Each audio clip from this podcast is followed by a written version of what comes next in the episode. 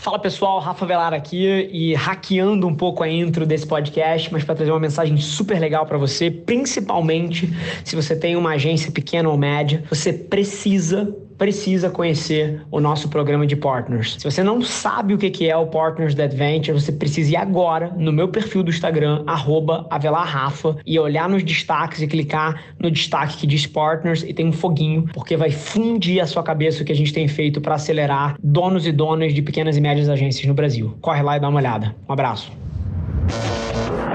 Esse é o Nas Trincheiras.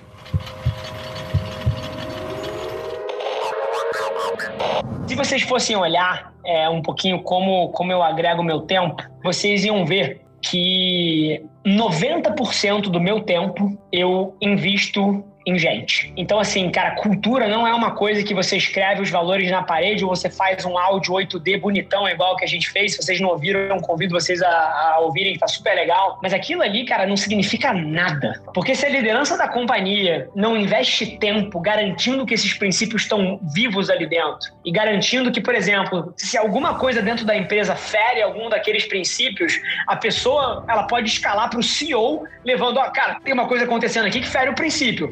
E se você não cria, cara, um, um, processo onde isso se torna real dentro da empresa, isso não tem valor nenhum. Então, a resposta real aqui é energia. A cultura da companhia só vai se materializar, cara, se você fizer disso uma grande prioridade na sua vida e se você viver por esses princípios. Então, curioso, aqui do nosso lado, não só eu, mas como os nossos outros sócios e lideranças da empresa, a gente investe um tempo desproporcional difundindo essas ideias, garantindo que as pessoas estão alinhadas e, mais do que isso, recompensando as pessoas e punindo as pessoas de acordo com esses princípios. No final do dia, a cultura de uma empresa é definida por quem você promove e quem você demite. Quanto mais você promover as pessoas que respiram esses valores e quanto mais você demitir as pessoas que ferem esses princípios, essa cultura vai se tornar muito viva na tua companhia. Então, a primeira coisa é um investimento de tempo gigante e é a minha prioridade número um, gente em gestão aqui dentro. Mas número dois, você precisa de fato viver por esses princípios. E dói, tá? Porque por várias vezes na minha vida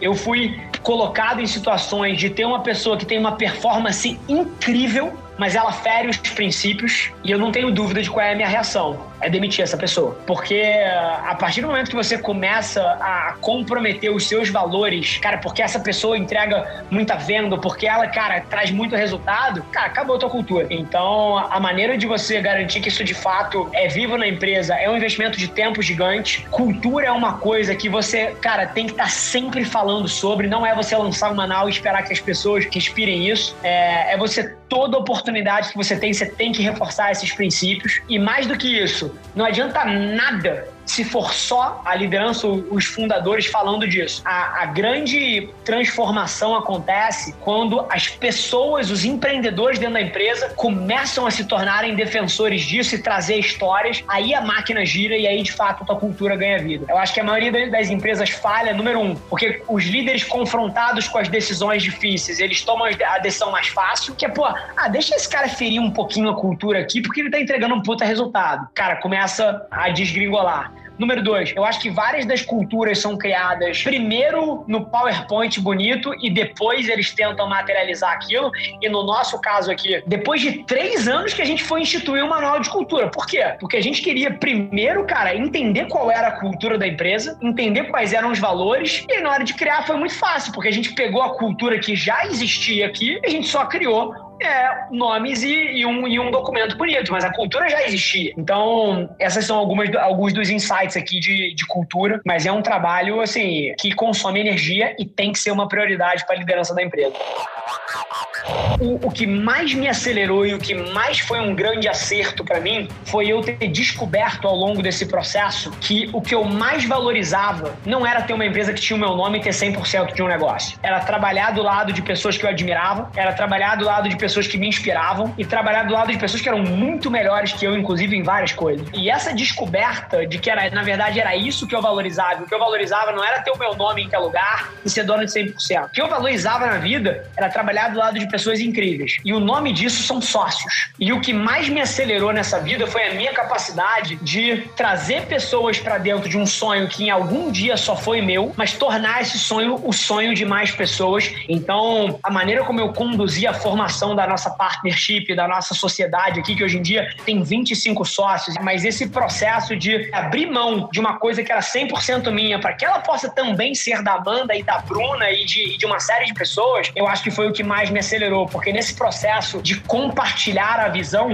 eu trouxe para perto de mim pessoas que eram muito melhores do que eu em diversas coisas e, e isso me acelerou muito, isso acelerou o sonho todo. E hoje em dia o que eu mais valorizo é trabalhar do lado de pessoas incríveis, mas mais do que isso, entendendo que essas pessoas aumentam o tamanho do meu sonho e aumentam o que é possível para mim. E é, um, e é uma coisa que eu recomendo a todo mundo pensar, porque você ter de fato sócios incríveis dividindo esse sonho com você é uma coisa que transforma a vida de qualquer um. Yeah.